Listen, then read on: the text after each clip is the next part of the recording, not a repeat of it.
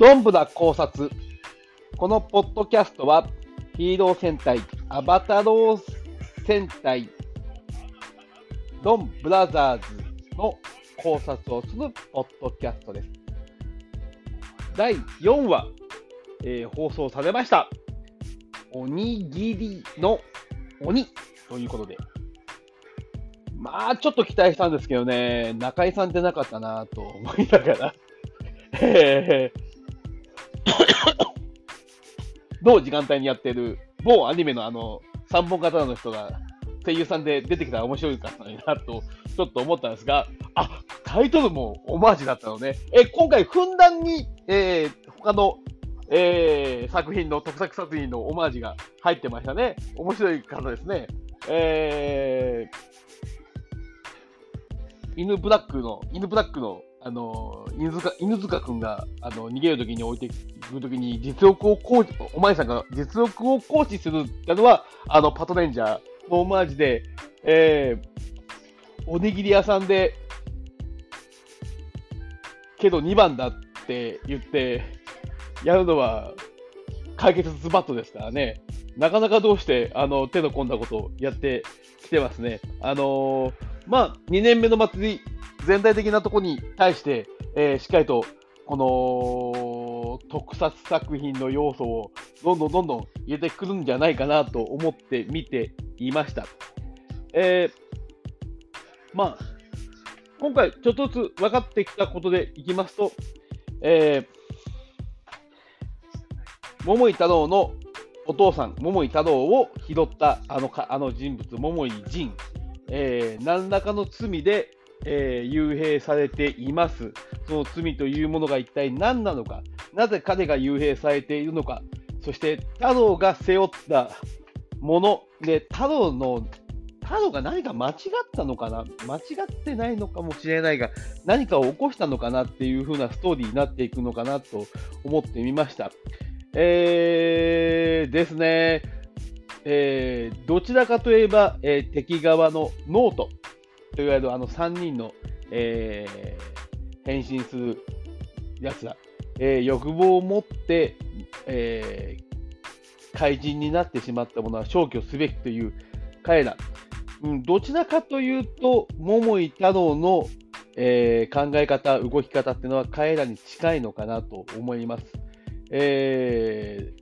ドン桃太郎が桃太郎、おとぎ話の桃太郎をモチーフにしているのであれば、えーあの3人も、えー何か昔話の主人公、もしくは、えー鬼や魔物などをモチーフにしているのではないかなと思います。どちらかというと、あちら側に主人公が近いって。うん、この設定も、もしかすると悪から生まれた正義っていうことで、仮面ライダーに近い設定ををぶつけてオマージュで来てるんじゃないかなというふうに思ってみました。はい。えー、ですね。で、まあ、うん、これからどのようになっていくか、これからどんどんあの彼らが交流していくことで、えー太郎が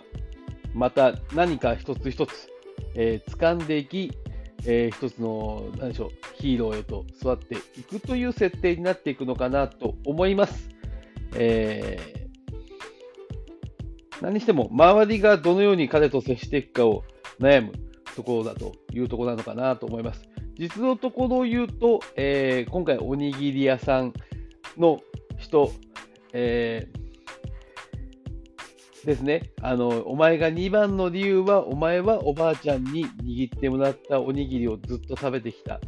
けど俺はずっと子供の頃から、えーある人物のためにずっとおにぎりを握ってきたんだ。その差だって言われたときに、えー、キージブラザーの岸野くんが、あのそれじゃ一生追いつけないじゃないかっていうセリフがあったけど、えー一生目指すべき背中があるっていうのは、とても幸せなことじゃんじゃないかなと、私は思ったりします。追う背中があるっていうのは、えーなかなかどうして得難い体験なのではないかなと思って、これを見ましたね。全然不幸ではなく、この追う背中があるっていうのは、まさに幸せなんじゃないかなと私は思ってこのストーリーを見させていただきました。はい、次回またいろんなパニックをして、あの主人公たちの、えー、人となりが見えてくるのと、えー、その交流の中で桃井太郎がどのように変化していくかというストーリーがまた面白く描かれていくと思います。うん、追加戦士がどういう風になっていくのかな。桃がいると、